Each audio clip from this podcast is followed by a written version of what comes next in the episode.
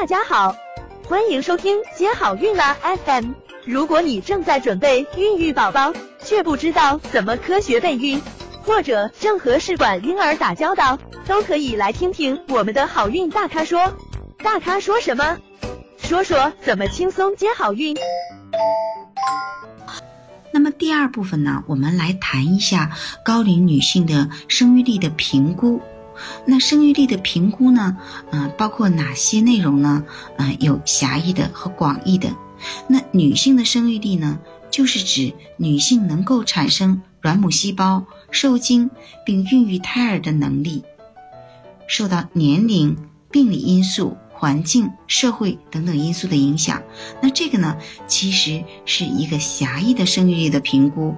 嗯，通常我们所评估的就是卵巢的功能、子宫的状况、输卵管的情况等等。那么广义的生育力的评估呢，是更加重要的，尤其是对于高龄的女性，因为高龄女性往往更常见的是代谢方面的问题、免疫方面的问题、睡眠呐、心理呀等等。那这些呢，就会影响到她生育小宝宝。包括嗯不孕或者是流产以及嗯早产等等。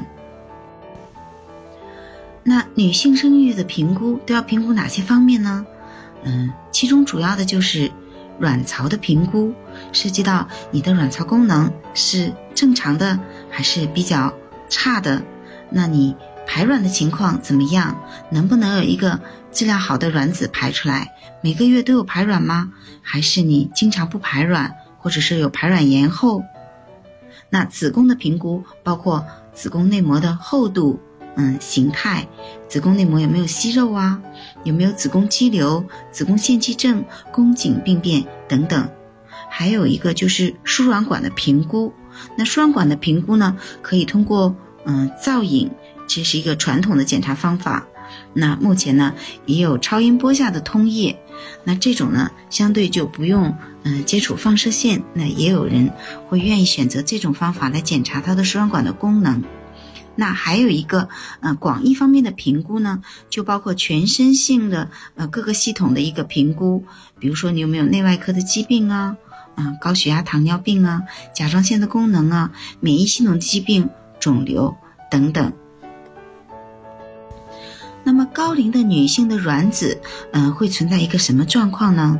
嗯，卵子的数量不仅减少，而且卵子的质量也是下降的。其实呢，嗯，你什么时候的卵子数目最多呢？就是在你在妈妈肚子里的时候，你就是一个女宝宝的时候，嗯，就是在你的妈妈怀孕二十周的时候，这个时候这个女宝宝内的。卵巢的卵泡的数目呢达到峰值，嗯，有两百万个。那么随着出生以后呢，它就逐渐减少了。到青春期呢，就剩下三十到五十万个。那么到绝经的时候呢，仍然有一千个卵泡。那卵子的数量重要，但是卵子的质量就更为重要。那卵子的质量下降呢，就会导致一个胚胎的异常。比如说，形成的胚胎的染色体的非整倍体率增加，线粒体的功能减退，端粒酶变短或活性下降，超微结构改变等等。那这个呢，嗯，一方面可能没办法形成一个优质的胚胎，嗯，这样就比较容易不孕，嗯，或者是胚胎停育；另一方面，嗯，也容易发生一些，嗯，胚胎的一些新生儿，嗯，缺陷啊。胚胎的一些发育长啊、宫内死胎啊等等这些，嗯，怎么样评估卵巢的功能呢？年龄，嗯，是最重要的一个因素，大于三十五岁就是高龄了。那通常我们怎么检查一个女人的卵巢功能呢？是在月经的第二三天抽血检查的，嗯，检查你的基础的 FSH 值测定，如果你的 FSH 值大于十到十五。那提示呢，卵巢功能减退，但是单纯只是测量 FSH 呢，对妊娠结局的预测的敏感性是比较低的，嗯，所以呢，建议结合其他指标综合评估卵巢功能，嗯，其中比较准确的呢，就是 AMH，那如果你的基础的 FSH 和 LH 的比值呢大于等于三，也提示你的卵巢功能是减退的。那 AMH 呢？它是一个非常敏感的指标，用于评价女性的卵巢储备功能，而且呢，它不受月经周期的影响，在月经的任何一天呢，抽血都是可以检测的。如果你的 AMH 值小于一点三六，说明你的卵巢功能有点下降了。那如果说你的 AMH 值小于零点零五，就是说你已经接近绝经期了。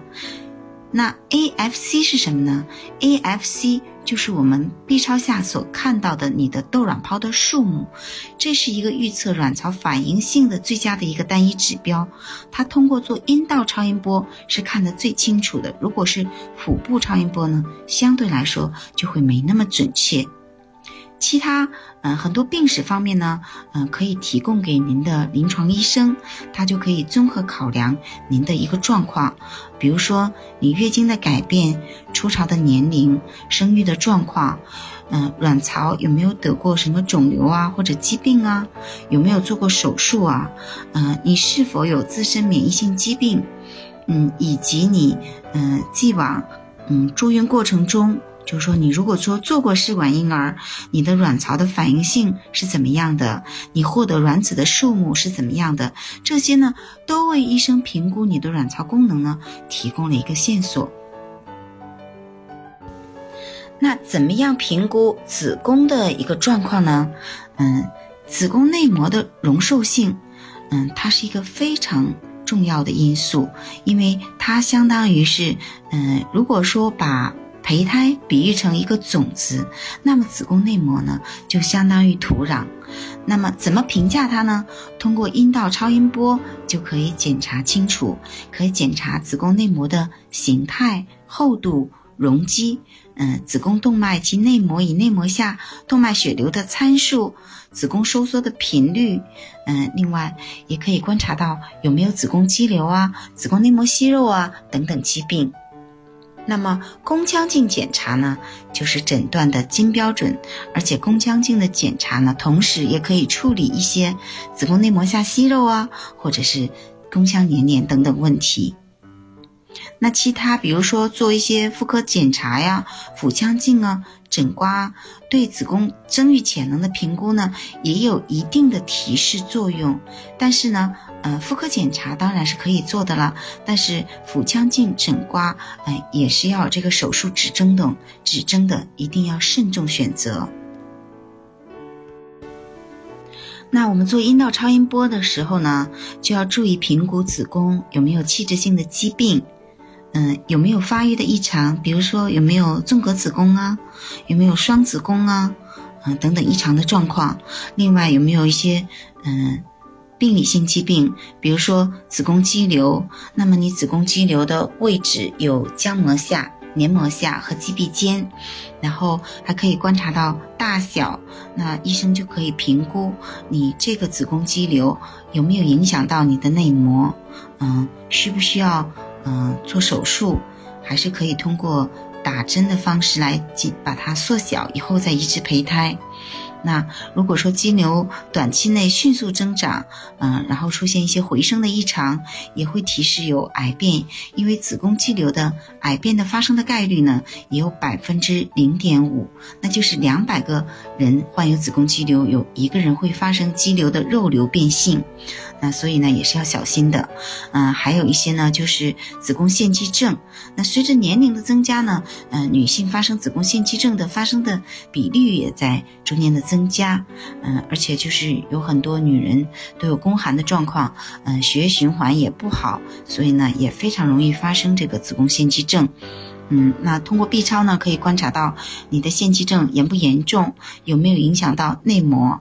嗯，还有呢，嗯，很常见的一个问题就是子宫内膜的息肉，嗯，那可以看到你是单发的还是多发的，嗯，如果你是反复发生的，嗯，那医生还要特别注意，嗯，有没有复杂性增生啊，嗯，有没有可能发生癌变呢？这些问题，另外呢，嗯，就是。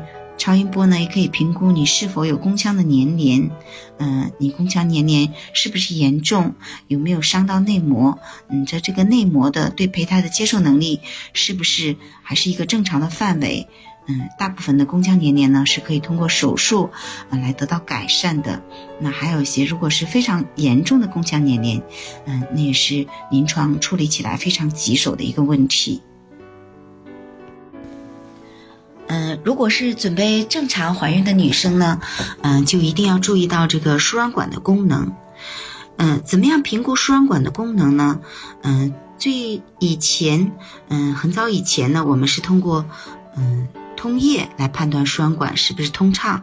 那这种方法呢，目前已经基本上被淘汰了。嗯，现在最常用的方法就是子宫输卵管嗯点油造影或者是点水造影。嗯，它相对来说，呃，比较准确，但是也不能达到百分百的准确率，能达到大概百分之七十多的一个准确率。嗯，那么腹腔镜检查呢，嗯，是目前最准确的一个检查方法。嗯，同时呢，如果有轻微粘连的话，也可以进行疏通，但是呢，它有手术的风险和经济负担。嗯，同时呢，也有可能。再次出现粘连或者是疏疏通失败的一个风险，所以呢，呃，一定要咨询你的主诊医生，在权衡利弊后再决定是不是要做这个手术。嗯，其实对于高龄的女性来说，广义的生育力的评估呢更为重要。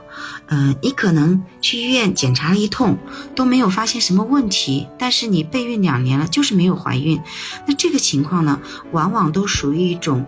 嗯，我这里所谈到的一个广义的生育力的评估，嗯，就是在于你全身的状况有没有慢性的疾病，嗯，比如说肝炎、胃炎、高血压、糖尿病、肾病、肺结核、免疫系统疾病等等。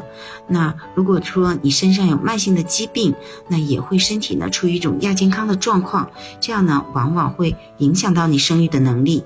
啊，另外你的代谢的状况。嗯，血糖、胰岛素的水平，嗯，甲状腺的功能、基础体温、基础代谢率等等，这些也是十分重要的。还有呢，就是有关免疫方面的检查，嗯，是否存在免疫性不孕呢？因为你如果存在免疫系统疾病呢，你就不能耐受妊娠。另外，心理也是十分重要的，一定要有很健康的心理。嗯，因为现在的女性呢，嗯，事业心。都很重，那同时发展事业又要兼顾家庭，嗯，还有的呢又要生二孩，那么啊大宝呢也是妈妈照顾为主，那就给女性的压力就非常多。如果你同时存在生活中、嗯家庭中以及备孕中的这些困扰，那你的心理压力是比较大的。所以呢，希望你能你们能够嗯。通过各种健康的方式来调整自己的心理状况，嗯，心理状况比较好的时候再孕育宝宝，这样呢也比较容易成功。嗯，睡眠也是特别重要的，一定要有一个良好的睡眠质量和作息时间。另外呢，工作压力一定不要太大。嗯，还好，还有就是身体的成分的比例，你的体脂肪、体肌肉以及内脏脂肪等等，那你。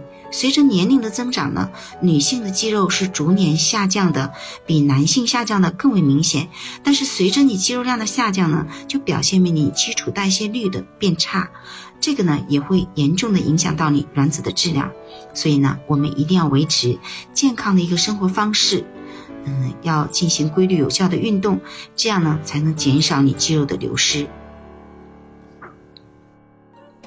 想了解更多备孕和试管的内容，可以在微信公众号搜索“接好运”，关注我们，接好运，让怀孕更容易。